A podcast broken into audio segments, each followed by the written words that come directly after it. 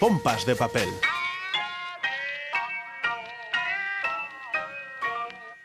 Pompas de Papel es un programa no recomendado para personas acríticas, para mentes somnolientas, para gente que no sueña con mundos mejores. Si aún así decides quedarte, las personas del programa no nos hacemos responsables de que no lo puedas dejar.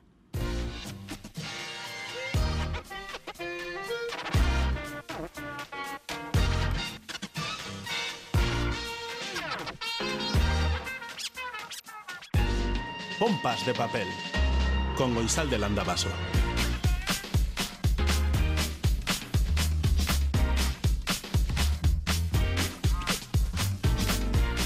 Gabón, Arrachaldeón, Egunón o Eguerdión, Gauerdión. El tiempo no existe mientras no miremos el reloj y no mirar el reloj es algo difícil en un programa de radio que tiene límites temporales. Así que fingiremos como Pessoa que existen los límites y el tiempo e imaginaremos que todo es eterno hasta que deje de serlo. Iñaki Calvo nos ha dejado la responsabilidad de la literatura, un testigo que él recibió anteriormente de Félix Linares y Quique Martín. A los tres quiero mandar un saludo desde esta latitud literaria que ellos comenzaron. Continuamos una nueva vía en pompas de papel en la radio pública vasca, un camino para transitar por algo tan eterno como la literatura, un viaje en el que sobre todo hay un sitio para ti y una dirección postal también, pompas@eitv.eus para lo que quieras contar que este, como te hemos dicho, sobre todo es tu territorio. Recibe un saludo de Goizal del Andabaso y de todas las personas que hacen posible Pompas de Papel. Pompas de papel. Comenzamos con el primer capítulo de una radionovela llamada Asier Tamaya. Asier y Amaya se van a conocer en la cafetería de la universidad. Hoy comienza la primera temporada que nos acercará a la literatura. Asier y Amaya son dos estudiantes que no encuentran acomodo en este mundo tan extraño. Se han conocido en la cafetería de la universidad y han hallado una salida de emergencia en la literatura. Desde ahí encontrarán una forma de entender el mundo y de entenderse. En el capítulo anterior... Ay, no, que no hay capítulo anterior. Capítulo 1.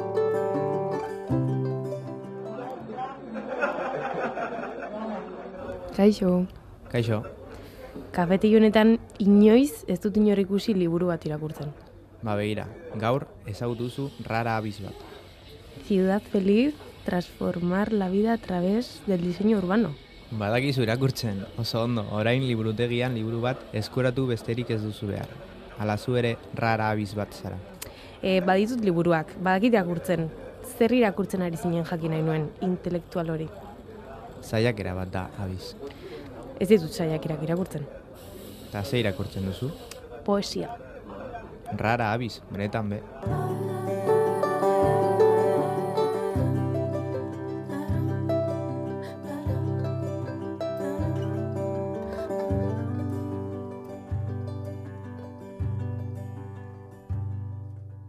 Pompas entre papel.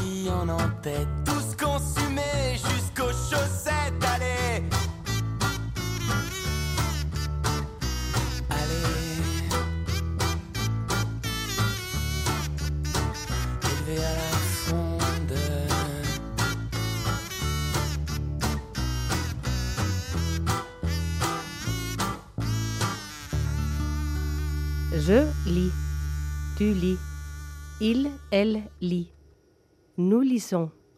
Vous lisez. Il, elle lise. Pompas tras papel.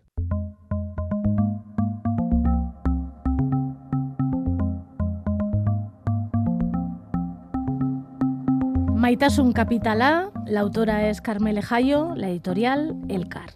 Carmele Jayo, Kaixo, zer moduz. Kaixo, Sondo. Vamos a hablar de amor. Vamos a hablar de amor. Como si nunca se hubiese hablado de amor. Creo que no se ha hecho otra cosa durante la historia que hablar de amor, pero siempre es un tema capital, nunca mejor dicho. De amor y de desamor, y de, de construcción del amor. Sí, de cómo aprendemos a amar, de cómo nos han enseñado a amar y de cómo todo eso que nos han enseñado y que llevamos muy, muy adentro, a pesar de que eh, a veces no nos demos cuenta, tiene sus consecuencias directas en la práctica, ¿no? Una cosa que se remarca en la novela es esa contradicción entre en la teoría y en la, y la práctica en el amor. ¿A ti también te pasa? Yo creo que nos pasa a todo el mundo, ¿no? Las contradicciones, pero bueno, no solo en el amor, sino en todo, ¿no? Yo creo que tenemos unos principios, pero la vida es como como suele decir Rupert Ordórica en sus conciertos, que es muy difícil hacer una línea recta sobre una superficie irregular, ¿no? Pues eso es la vida, una superficie muy irregular, entonces es imposible hacer una línea recta, ¿no? No sale. No sale. ¿Y tú te has sentido un poco forense haciendo este libro, escribiendo este libro, de la manera que has deconstruido la forma en la que las mujeres estamos educadas para amar? Sí, yo creo que el libro tiene como dos dos capas, ¿no? Hay una, la de disección, ¿no? La de poner el amor o la forma en la que amamos con un foco bien fuerte y abrir las tripas a, esa, esa, forma de amar y ver lo que, lo que hay, ¿no? Pero por otro lado está la capa de la ficción. Entonces yo no quería hacer un, un ensayo sobre el amor. He leído mucho sobre amor en el tiempo que he estado escribiendo la novela y es verdad que la novela tiene como una base teórica creo que fuerte, creo que, que, se, que se apoya en una base teórica, pero quería hacer una novela. Sí. Entonces he estado diseccionando, pero a la vez he estado creando unos personajes de ficción creando una historia. He estado en la, en, en la balanza todo el rato, ¿no? intentando que no cogiera demasiado peso en la teoría y que cogiera peso la historia realmente. ¿no? Que al final se acompañan una a la otra, ¿no? Sí, porque la historia que se cuenta, la historia de una mujer que comienza a comprender cómo se ha disuelto en el amor, ¿no? en, un, en una relación que ha tenido, continuamente ella también eh, está combinando esas dos partes, ¿no? la reflexión y la acción, por otro lado. La deconstrucción del amor y también la deconstrucción de estas mujeres. Sí, a la vez eh, quiero decir que es una manera de reconstruir o replantear o, no sé, reescribir cada una, ¿no? Que, esa manera en que se ha amado, ¿no? Entonces, eh, sí, es, somos lo que hacemos, por lo tanto, una vez que, que diseccionas esa manera de actuar, estás diseccionándote a ti misma. ¿no? ¿Es el amor la cárcel de las mujeres? Bueno, el amor es, un, por la manera en que se nos ha enseñado a amar, yo creo que es un lugar muy vulnerable para las mujeres. Es un lugar que es eh, difícil además entrar porque se supone que es un espacio muy íntimo, que es nuestro, solo nuestro, el del amor, el del sexo, eh, son espacios como muy que no compartimos tampoco con mucha gente, que no contamos. Entonces, por un lado, el hecho de, ser un espacio íntimo lo hace más difícil para superar o para darte cuenta de cómo estás amando. ¿no? Y precisamente el libro hace pues eh, que se apoya en la idea de que el amor es un sentimiento social, o sea, que el amor es algo que hemos aprendido, eh, no el amor, sino la, la, manera en la que amamos es algo aprendido, ¿no? Y entonces, durante este, esta novela, esta mujer va dándose cuenta que su amor no es solo suyo, que el amor que esa manera de amar que le ha enseñado también coincide con la manera de amar que se ha enseñado a muchas mujeres, ¿no? Mira, he estado mirando, bueno, hay tres mujeres que son las protagonistas de, de este libro, Olga, Laia y Bacarne. He estado mirando el significado de cada nombre. Ah, mira. ¿Ha sido casualidad los nombres que has puesto? Sí, no, no, no, bueno, sí, tienen alguna, pero no, no he llegado tan profunda, a Vale. una capa tan profunda como tú. Bueno, pues yo te voy a decir, Olga es un nombre ruso Ujú. que significa aquella que es invulnerable, aquella que es inmortal. Es que me ha parecido muy adecuado. Ah, pues mira, no, no puedo reconocer que no he hecho esa, esa investigación y mira, me parece muy indicado. Laya es una palabra en euskera que hace referencia a un instrumento de labrar, pero también es un nombre catalán, pensamos. Bueno, pues he estado investigando y resulta que es un nombre de origen griego y que etimológicamente significa aquella que habla bien, aquella que es elocuente. Bueno, también. Has va acertado, bien, ¿eh? Sí, va bien con el personaje. Bueno, y Bacarne es un nombre en euskera que significa soledad y, bueno, sin más, ahí no, no he entrado más porque etimológicamente significa Sí, soledad. pero ahí, por ejemplo, también tiene su, bueno, podría tener su explicación en Sí. esa amenaza que también aparece en el libro, ¿no? Que, que es esa amenaza constante a las mujeres desde que somos muy niñas de no hagas esto, no hagas lo otro, que te vas a quedar sola, que nadie te va a querer. Y esa soledad temida por las mujeres por la forma en que en que se nos ha enseñado podría estar también reflejada en el nombre de Bacarni. Es que las vidas de las mujeres están llenas de amenazas sociales, ¿no? Mm. Desde luego, no, sin ninguna duda. Vamos moldeándonos a, a todos los, mandatos que tenemos mm, impuestos por eh, en muchos espacios, en muchos ámbitos, ¿no? Y en el del amor, yo creo que hemos sido enseñadas que tenemos que ser la elegida, que ten- tenemos que ser la amante por un lado eh, y por otro lado la cuidadora, ¿no? Y que y todo en nombre del amor, o sea que el amor ahí abarca, no nos exige, digamos, muchos muchos quehaceres, ¿no? Y gratis. Y gratis. Bueno, hay un montón de referencias literarias, cinematográficas, pictóricas, musicales.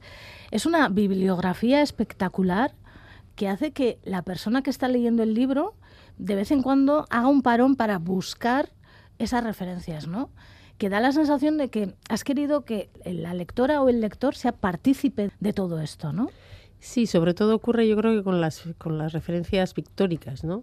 Porque se describe brevemente un cuadro, alguna obra, y quería generar esas ganas de, bueno, hoy en día es muy fácil, ¿no? Con, con googlear un poco ya, ya es suficiente, ¿no? Quería que, que lo viera también eh, el lector, la lectora, que viera lo que yo estaba en ese momento viendo y que también esas referencias, también quiero como mostrar que del amor se ha hablado durante toda la historia, que es un tema, reconozcámoslo o no, muy importante en nuestras vidas, cómo se ha representado, o sea, ponerle como unos cimientos de, de todo lo que se ha hablado del amor anteriormente, bueno, con unos pequeños, son muy pequeñas las, las referencias, muy breves, pero sí, sí que, sí que me imaginaba al lector buscando, pues, eh, buscando Google mientras lee eh, cuál es ese cuadro del que hablo. Mientras hablabas estaba pensando que qué diferentes son las miradas hacia una, mm, hacia una situación desde el punto de vista de una mujer que puede ser una violación, como aparece en ese cuadro, y desde el punto de vista del hombre que puede ser mm, una historia de amor. Sí, todo es desde donde, desde donde miramos, ¿no? Y, y precisamente la literatura al final es eso, ¿no? Mostrar una mirada de la realidad única, cada una y cada uno de nosotros única, ¿no? Y sí se hace eh, referencia a, bueno, a, varios cuadros que describen la misma escena, pero cada uno de los pintores lo describen de forma muy diferente y hay una diferencia bien clara cuando la describe eh, Gentileschi, la, la pintora, y cuando lo describen los pintores hombres, ¿no? Hay un montón de, bueno, varias mujeres que a mi alrededor ya han leído el libro, Maita son Capitala, y todas coinciden en que en algún momento, en alguna línea, en alguna situación, ellas están o han estado. ¿Tú también estás o has estado en alguna de esas situaciones? Seguro, sí, sí, sí, por supuesto. O sea, yo creo que eh, es tan común esa manera en la que se nos ha enseñado que, bueno, todas hemos andado quizá no en un límite como se, se cuenta en el libro o, o algunas incluso más, o sea, quiero decir que, pero a todas nos ha podido ocurrir muchas cosas de las que se cuentan en el, en el libro y hemos podido sentir muchas de las cosas eh, que se cuentan eh, en el libro, ¿no? Por ejemplo, que en un amor te puedas sentir eh, más pequeña o hacerte más pequeña para que te quieran más, o el hecho de tener amigas que, veas que en cuanto se emparejan, digamos, van perdiendo la relación con las amigas como no obligadas, pero como teniendo que ofrecer ese espacio de tiempo y de dedicación a sus parejas. Yo creo que hay cosas que nos han ocurrido a casi todas o a, a amigas de nuestro alrededor, o sea, es bastante común, yo creo. Hay en el libro un montón de frases para subrayar. Yo he subrayado algunas, pero hay muchísimas más. ¿eh? Por ejemplo, así que me ha llamado la atención. Maitemintzea galtzea da. Maitasuna da emakumeoi eskaintzen zaigun joko zelai bakarra. Este me ha parecido muy interesante porque es verdad que parece que a la mujer, al menos en los últimos tiempos, el único territorio libre, entre comillas, libre y un poco envenenada a esta libertad que sí. se le ofrece, es esto. Sí, sí, sí, hay una centralidad del amor en nuestras vidas por esa manera que se nos ha enseñado a amar. Hay una aspiración al amor que quizá puede venir eh, en muchos casos porque hay una mutilación de otras aspiraciones, ¿no? Porque eh, no nos han permitido aspirar a otras cosas, ¿no? A otros poderes, a otros. Entonces, eh, nuestro campo de juego, digamos, el que se nos ha ofrecido eh, históricamente ha sido el del amor, como he dicho antes, siendo la, la, que ama, ¿no? La amante y siendo la cuidadora, o sea, todo en nombre del amor, pero ese ha sido nuestro terreno de, de juego. Zoriona, pertsona bakar baten eskuetan ustea, suizidioa da. Ujú. Que esto ya parece que es el después de la deconstrucción, ¿no? Sí, ahí están en, una, eh, en un debate, ¿no? Yo quiero o he querido que el libro haga más preguntas que dé respuestas, ¿no? Yo no abogo por una forma concreta de amar, pero eh, sí me, me- me apetecía mostrar eh, la variedad. Eh, Nos han enseñado una forma de amar, bueno, pues hay muchas formas de amar y cada uno elegirá, elegirá la que quiere, ¿no? Y otra, otra idea principal también, yo eh, creo que es la de en esa centralidad del amor que se nos ha enseñado, sobre todo a las mujeres, sobre todo del amor de pareja, etcétera, cuántos amores que tenemos alrededor, bueno, pues que a veces no vemos, ¿no? El amor de, a las amigas, el amor a la familia, el amor a, a la- gente que tienes alrededor, además de ese amor, ¿no? Que además creo y estoy convencida, a veces pensamos que dar dar amor a otras personas puede quitar eh, fuerza al, al amor que das a, a la pareja y creo que es al revés, que cuanto más amor eres capaz de dar y recibir y también eso refuerza en todo caso ese, ese amor de pareja, si es que existe, ¿no? Otra frase que también me ha parecido muy interesante, batzuetan kosta egiten zaigula gaizki tratatu gaituztela onartzea. Que esto también es parte de la ceguera del Ujú. amor, ¿no? Gure aurkako indarkeria gehiena hor sortzen da, maitasunaren amaraunean. Sí, precisamente porque ocurre en un espacio, como he dicho antes, en el que somos más vulnerables, ¿no? Es un espacio secreto, es un espacio oculto, no es público. Yo considero que hay como una especie de, de caja de Pandora que también que no, que muchas veces no hemos querido, a la que no hemos querido mirar, no hemos querido abrir. Cuando escribía este libro pensaba en muchas mujeres, ¿no? De que conozco y que mm, en la época en que vivimos, mujeres que han dado pasos súper importantes en muchos ámbitos, en el ámbito público, en el ámbito político, en el ámbito- del activismo, que han hecho frente a un montón de mandatos, que, que han sido valientes, etcétera, y que, bueno, pues de alguna manera tienen una contradicción, viven una contradicción con el amor. ¿Por qué? Porque creo que es un espacio que es más difícil de mostrar como algo social, que se puede analizar, que se puede intervenir, ¿no? Es algo como que te pasa, ¿no? Algo que te pasa naturalmente, ¿no? Entonces, creo que hay una dificultad eh, añadida, ¿no? Y además creo que eh, en las relaciones de poder, que las relaciones de poder hay de muchos tipos en nuestra sociedad, ¿no?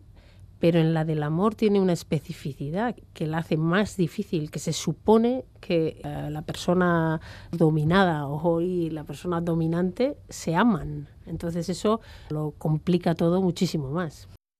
Bueno, y esta frase ya que me parece tremenda, me parece contundente, badakizu zer den bakarrik dagoen emakume bat gizarte honetan, porrota.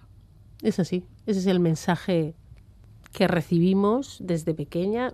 no hagas esto, no hagas lo otro, que te vas a quedar sola, que no te va a querer nadie. Esa es una amenaza que a las mujeres se nos ha lanzado desde que somos niñas y en ese sentido una mujer sin pareja, simbólicamente en nuestra, en nuestra sociedad, se considera, tiene esa amenaza sobre ella, ¿no? Dice, no me puedo quedar sola porque es un fracaso. ¿Por qué? Porque mi terreno de juego, como hemos dicho antes, es el del amor. ¿Hay que cumplir años para escribir este libro?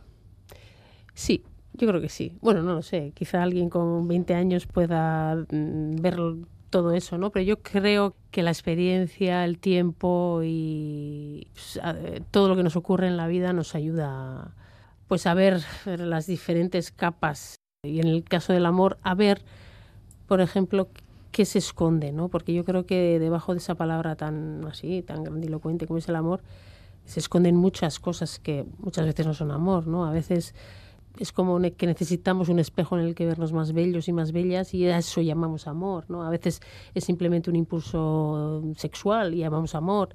A veces es eh, ese miedo a quedarte sola o solo y le llamamos amor. Entonces, llamamos amor a muchas cosas y es verdad que con el tiempo vas dándote cuenta también, mirando atrás y viendo a la gente a tu alrededor que llamamos amor a muchas cosas que quizá no lo son.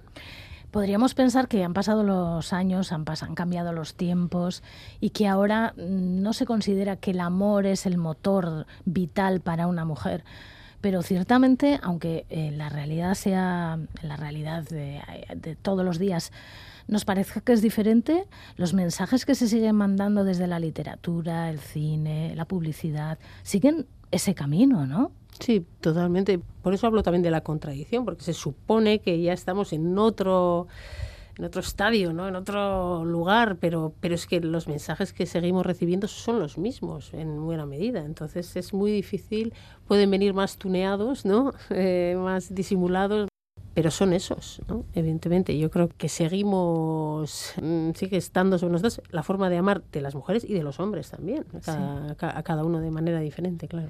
Porque en todo esto, ¿qué tienen que, decir los hombres? ¿Qué te han dicho los hombres que han leído la novela? Bueno, todavía en Durango, por ejemplo, un, hombre además me, sorprendió porque me vino con una carta con sobre cerrado en la que me describía lo que había sentido eh, leyendo la novela y me impactó bastante. Pues, me ocurrió también con Aita Enechea en el caso de hombres lectores que vieron, vieron reflejado de alguna manera también su manera de actuar, su manera de aprender a ser hombre y en este caso también me decía que veía se veía reflejado también en esa manera en la que se ha, se ha enseñado a los hombres mm, muchas veces a estar a la defensiva ante el amor, dice que no te atrapen, que no te esos mensajes, ¿no? Que no te atrapen, que las despedidas. Las despedidas, ya, ya, chico, ya... te, ya te han pillado, ya. Esta, cosa negativa de que se les inculca, no ten cuidado con las mujeres.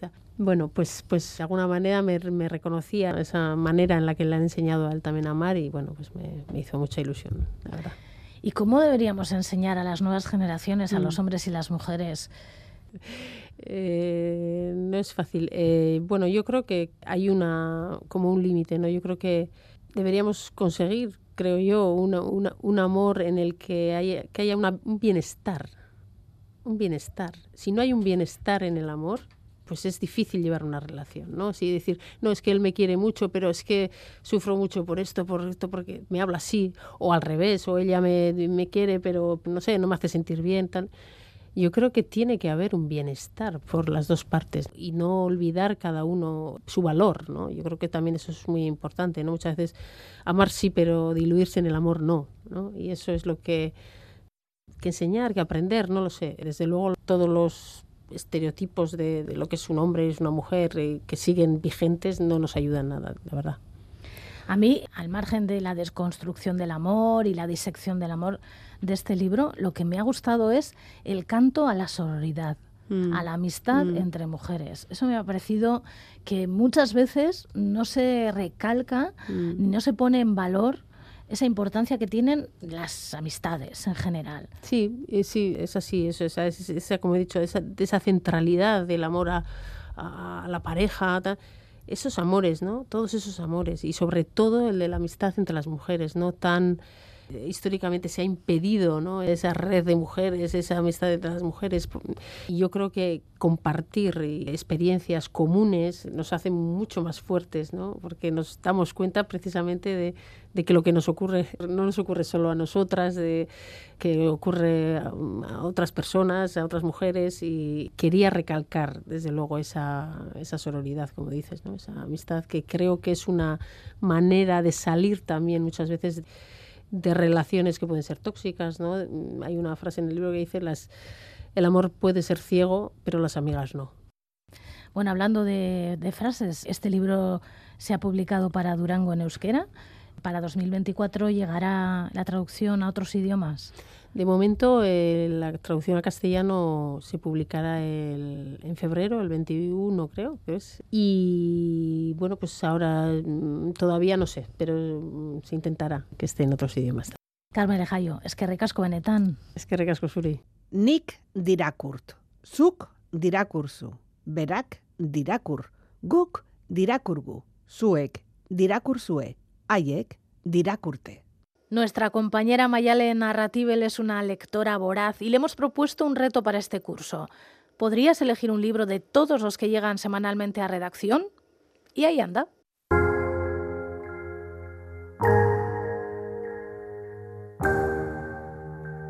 Goizalderi esanion baietz, zergatik ez? Badaukat ohitura irakurtzekoa eta gertukoak normalean nigana dato zaolko eske. Bueno, irakurtzen duen horietakoa naizela esan dut edo nintzela, ze azken aldian egia da irakurtzeko tartetxoak zaildu zaizkidala, eguneroko nekea izango da kaso, negua, jolasteko gogo amaigabea daukan txakur bat etxean gora bera ibiltzeak ere izango du ziur zerikusia, eta olaxe, hasi du turtea, mesanotxean lau liburu, zerrenda luze-luze bat mobilan eta galdera bat bueltaka. Nola sartu zara maialen beren jenaltxo honetan. Baina tira, joango gara aste zazte eta esango didazue zer iristen zaizuen irratiz bestaldera. Abisatuta zaudete, hau anarkia izango da. Eta asteko nik zeba bai, aukeratu ditut Euskal Herriko lau argitaletxe eta egin dut ba errexena, horietako bakoitzak euskeraz argitaratu duen azken liburua hartu, kuskusiatu eta irizpide konkreturi gabe, anarkiaz eta intuizioz, pentsatu dut, gehituko nioke hau nire mesanotxeko menditxoari, bai, ala ez. Alberdaniatik hasiko gara, sin mas, alfabetikoki lehen da bizikoa delako. Eneko aizpuruk idatzi du gaueko azken espresoa izeneko eleberria eta azalak ematen du laro marreko amarkadako beldurrezko film bat horregatik ja nik behintzat ez nuke hartuko seguramente, baina begiekin ez dela jan behar eta aukera bat emanda kontrazalak dio protagonista itzuli dela bere sorterrira Portugalera bidasoatik Antonio izeneko aurgaraiko lagun minaren gaixotasunak eraginda eta batez ere arituko dela deserriaren minaz. Osake igual eguntxarra balin badaukazu, ba ez da zure liburua. Erein argitaletxean berriz, aurrei zuzenduta kaleratu dute azken liburua, nerea loiolak idatzitako azken denbora. Eta zer nahi duzu esatea, azala deigarria da oso, erloju formako bat dauka, eta sinopsiak dio, liburu hau desberdina dela. Irakurleak, erabakiak hartu beharko dituelako, eta enigmak ebatzi. Itxura oso hartu diot, baina jazarregia igual banaiz katakraken irakurketa harin-harina ez duzu errestopatuko, euskeraz kaleratu duten azken saiakera da Engelsen etxe bizitzaren hauzia. Hane Garziak itzulita, filosofoak emeretzigarren mende amaieran langile klasearen etxe bizitza arazoa zidatzitako gogoetak dira, gaur egun ere balio dutenak seguraski, baina nik ondartzara enuke eramango liburu hau. Eta bukatzeko elkar, badakit ez dudala jarraitu orden alfabetikoa, baina esan dizuet hau anarkia zela. Eta Carmele Jaioren maitasun kapitala ere, ez da elkarren azken argitalpena, baina bai nire favoritoa. Ezagutzen hauenak badaki, Carmele Jaioren den denak irakurri ditu dala goxo-goxo, eta ez dizuet spoiler egingo, baina irakurriko dizkizuet lerro batzuk eta urrengo arte. Biotz zabalik maitatu zaitut, zabalegi behar bada. Gogorra da abandonatuta sentitzea, gehiago maite zaituztela jakitea, Batez ere, zure bizitzako maitasuna galtzen ari zarela uste duzunean edo zure bizitzako maitasuna galtzen ari dela eta ez dagoela zure esku. Alata guztiz ere, pentsatu nahi dut agian, hori baino okerragoa dela benetan maitatzen ez jakitea, hain sakon sentitzeko privilegioa ez izatea. Inoiz, sentitu ez izana eskuetan txolarre bizi bat duzula, hori bai zoritxarra. ¿Cómo voy a saber? ¿Cómo voy a saberlo? Si no canto lo que siento, ¿cómo voy a saber? ¿Cómo voy a saberlo? Si no canto lo que siento, puede ser que tropiece. Puede ser que lo intente y no empiece, que de noche o de día me sincero, te cuenten mentiras y las cosas que cambian son las piezas que al final encajan y cuando no se respira no hay otra salida que mira donde nadie mira. ¿Cómo voy a saber? ¿Cómo voy a saberlo?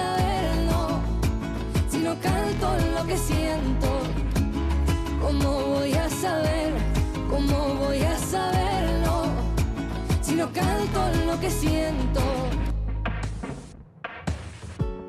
En el punto de mira, tengo el alma, los huesos, la vida, pa' que no quede nada del dolor que te atraviesa y te para.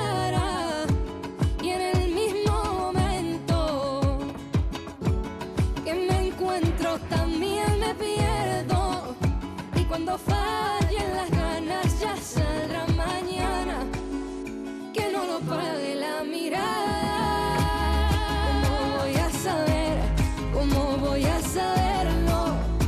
Si no canto lo que siento. ¿Cómo voy a saber?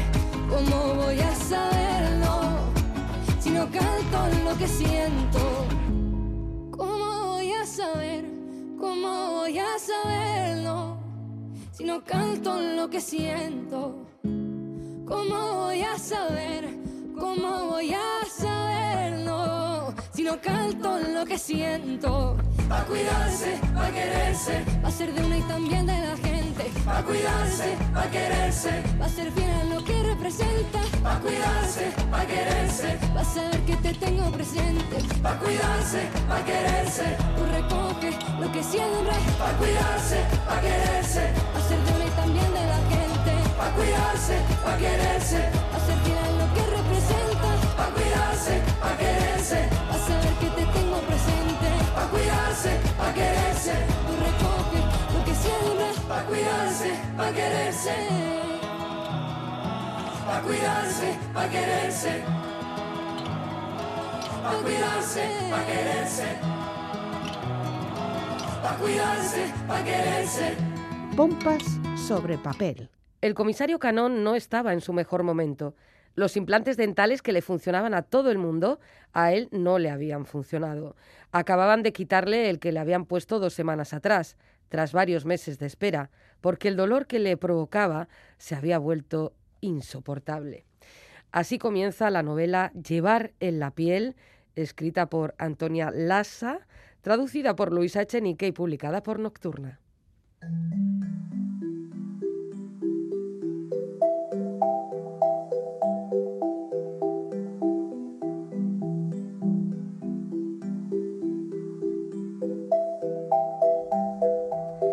Llevar en la piel es una novela adscrita al género negro, firmada por Antonia Lassa y traducida por la escritora donostiarra Luisa Echenique. La solapa del libro nos informa de que Antonia Lassa nació en París y que trabaja como asesora para distintas bodegas de todo el mundo. También, y este es un dato relevante, nos indica que Lassa es un heterónimo de Luisa Echenique. Una curiosidad más, antes eh, que esta edición en castellano, Llevar en la piel, se publicó en inglés. El preámbulo al libro mismo, como habéis escuchado, es mm, bien original, es toda una, historia ya. Pero vamos eh, con la historia eh, que encierra el libro. Como decía, estamos ante una novela de género negro, un estilo en el que Echenique no había incursionado hasta el momento. El desencadenante de, de la historia es la aparición en un piso bastante decadente de Biarritz del cadáver de una anciana millonaria. Hasta la escena del crimen llega el comisario Carón, encargado del esclarecimiento del caso. Pronto sabremos que la anciana, cuyo cuerpo presentaba unas extrañas marcas en la piel, mantenía un romance con un joven de Arcachón que se convierte muy pronto en el principal sospechoso del asesinato. El comisario no será en todo caso el único interesado en resolver el caso, ya que entrará en escena un excéntrico detective privado que no encaja con los clichés del detective pues típico, ¿no? El tipo duro. Albert Larten es este hombre que trabaja en una autocaravana y que va a ser el encargado de, digámoslo así, levantar las alfombras del París más elegante para descubrir un mundo más sombrío y más turbio. En llevar en la piel, Echenique aborda temas tan interesantes como el edadismo y los prejuicios que enfrenta, o el deseo imposible de ser o parecer siempre jóvenes. Con buen ritmo narrativo, la autora irá deslizando la información que conducirá al desenlace del libro y del misterio. Esta primera novela de Antonia Lassa contiene además diversos guiños a obras anteriores de Chenique como Pino, Cruzar el agua o Aves del paraíso.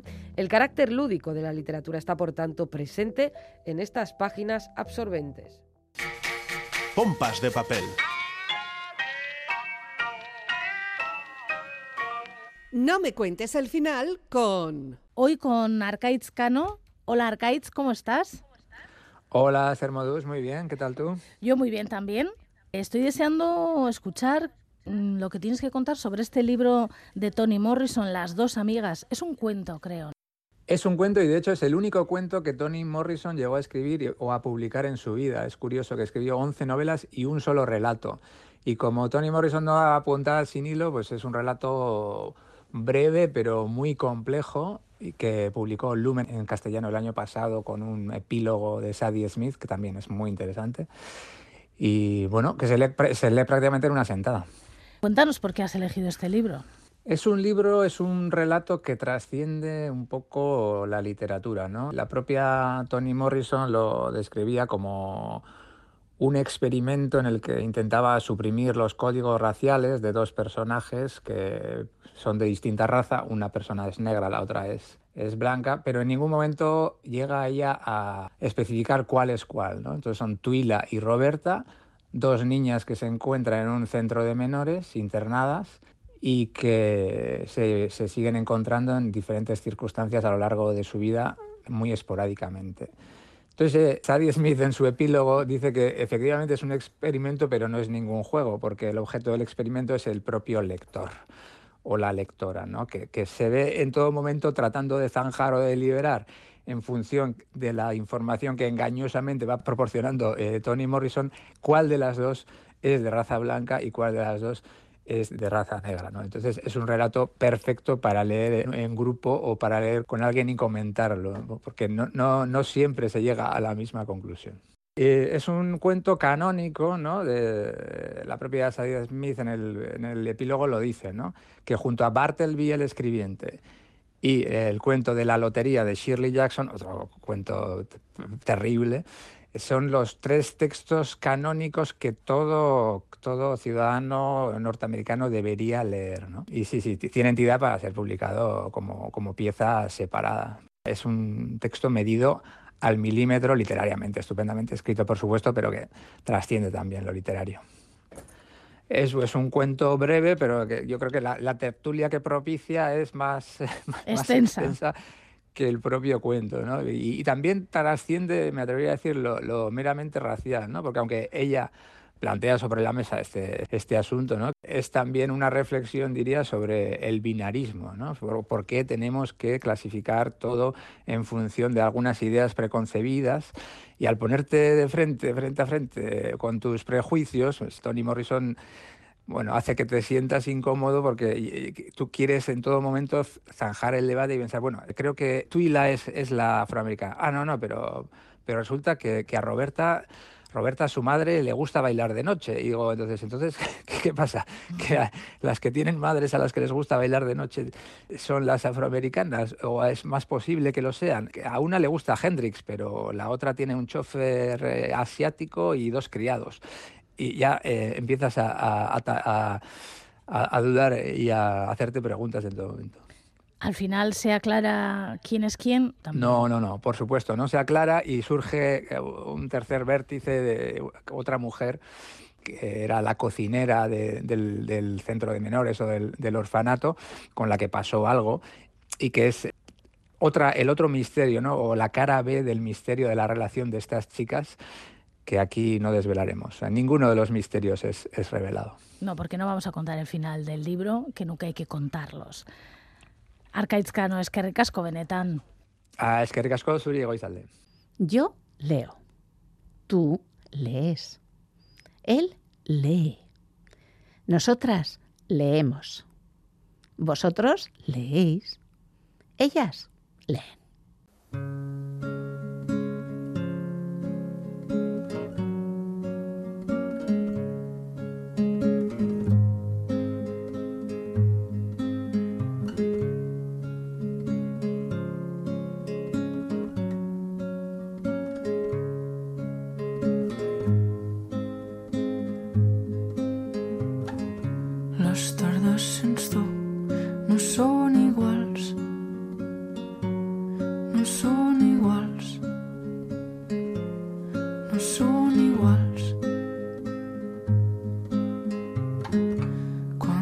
rustig.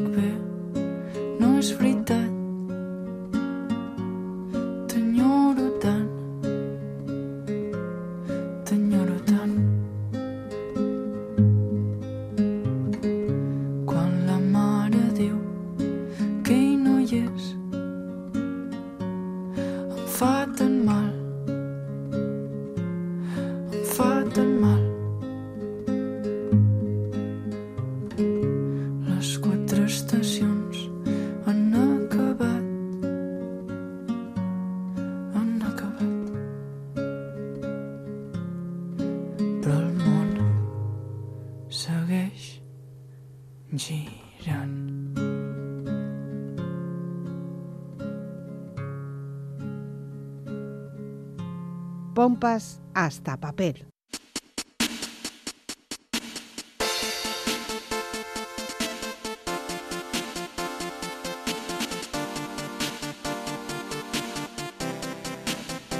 El primer cómic en esta nueva etapa de Pompas de Papel es una obra exquisita del japonés Taiyo Matsumoto que cuenta en su haber con títulos extraordinarios como Sunny o Los gatos del Louvre. Matsumoto es uno de los autores nipones que más contacto ha tenido con Occidente y más en concreto con Francia. Autores de ambos países han trabajado juntos y mantenido residencias a uno y otro lado del océano. Las influencias estilísticas se notan en creadores franceses como Bagu y Nicolas de Crécy y en japoneses como el propio Taiyo Matsumoto. Y en todos los casos el mestizaje resulta altamente positivo. Dotado de una habilidad inigualable para dar ritmo y emoción a historias llenas de melancolía, Matsumoto nos ofrece en su nueva obra titulada Tokio Día a Día una sensible y realista incursión en el mundo de la industria del manga, el cómic japonés. El país del sol naciente refleja como ningún otro el choque entre modernidad y tradición, y eso está afectando también a las y los profesionales del manga. En Tokio Día a Día vemos como un veterano y prestigioso editor, Kazuo Chiosawa, renuncia a su trabajo por el fracaso de sus últimas publicaciones. Hombre humilde y solitario, el honor y el sentimiento de culpa le obligan a tomar esa decisión y a romper cualquier vínculo con la industria a la que ha dedicado buena parte de su vida. Toma decisiones durísimas como vender la gran colección de mangas que guarda en su casa, pero su esfuerzo choca con las constantes alabanzas y elogios que recibe, y por si eso fuera poco, su ánimo flaquea definitivamente al asistir al funeral de una colega de profesión, conocer la precaria situación de un famoso dibujante ya retirado, observar cómo un autor joven y otro veterano luchan por salir adelante y recibir la petición de ayuda de Ayashi, una chica que trabaja de editora y que le ve como un maestro. Y todo mientras las viñetas nos muestran imágenes de Tokio, sus calles y barrios, casas bajas, rascacielos al fondo, viviendas modestas y tabernas populares. Una Tokio en blanco y negro, sin luces ni brillos, pero llena de humanidad y sentimiento gracias al trabajo magistral de Taiyo Matsumoto. De momento, en este primer número de la serie, hemos conocido al protagonista y a los secundarios, sus circunstancias personales y los engranajes de la industria del manga. Pero quedan muchas cuestiones pendientes y por eso nos invade la impaciencia a la espera de la segunda entrega. Empezamos el año con un imprescindible Tokio Día a Día de Taiyo Matsumoto, publicado en castellano por ECC Ediciones. No os lo perdáis.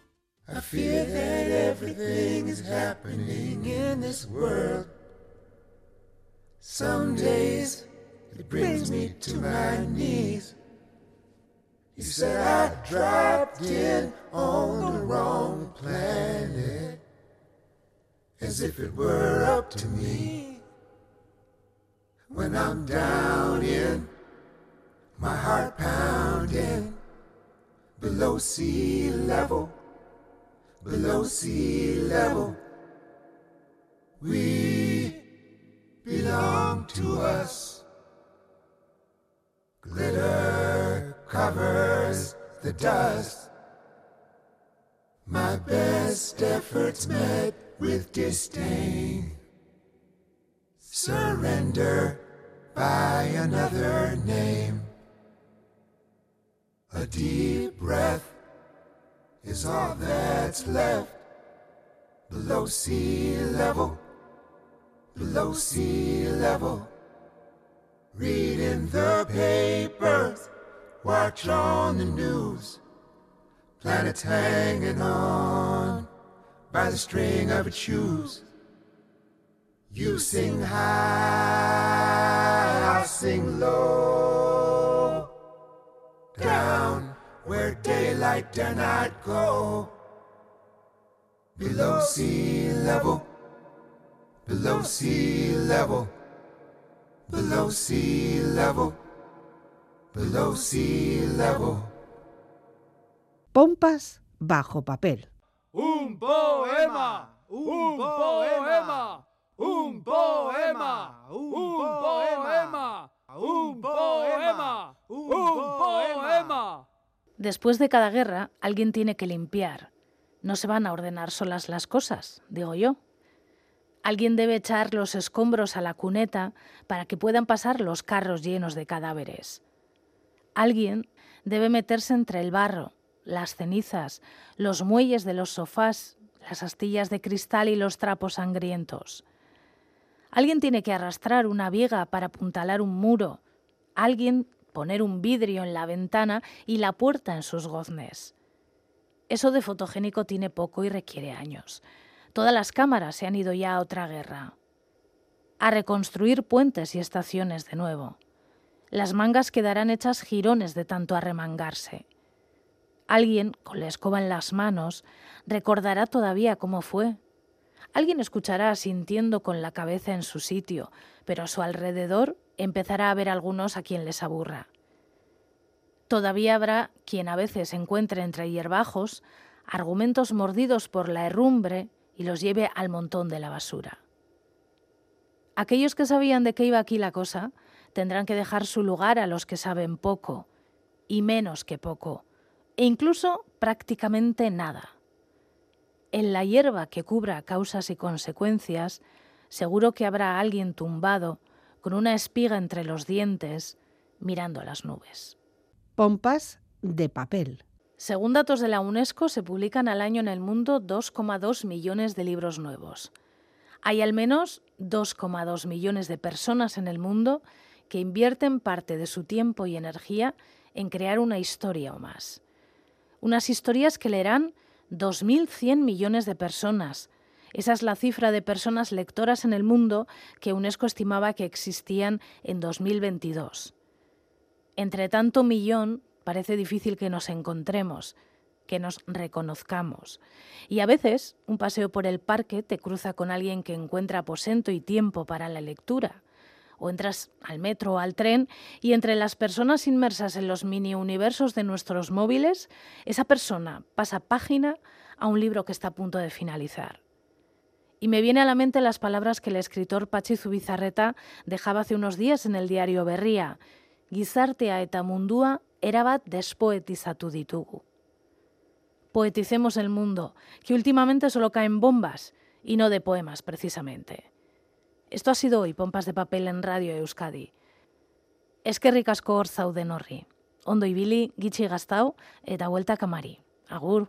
Printzipio termodinamikoen menpean nola gabiltzan, berdin kalean, berdin etxean, ta berdin bertxolaritzan. Batzuetan hotz jokatu behar da ondo pentsatzeko gixan, baina beroa sua eta garra ere behar dira bizitzan. Behar denean behar den hori, baina epelak ez izan, Behar denean, behar den hori, baina epelak ez izan. Pompas de papel.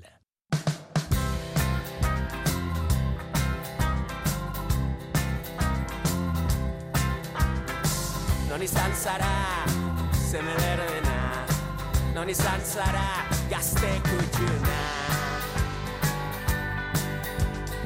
Uste egin dut amabilaino menditan. Ibili naiz eibide zartatutan Izan naiz zazpi baso tristetan. Ego naiz amaika itxaso hiletan. Sartu naiz mila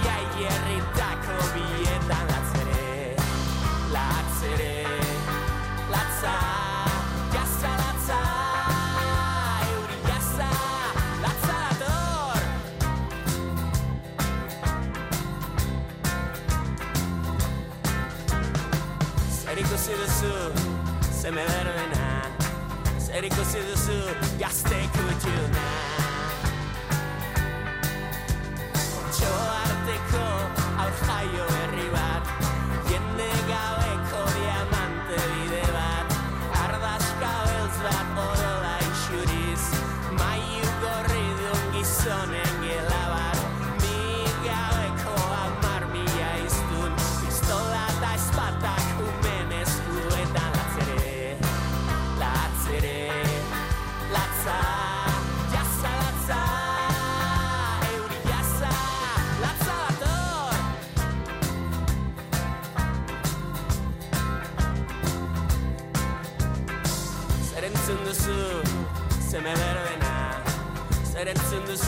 You ask take with you now My girl gotta rock I be sure send out We in black auto you tell us I can't This is gold is gold and for you say it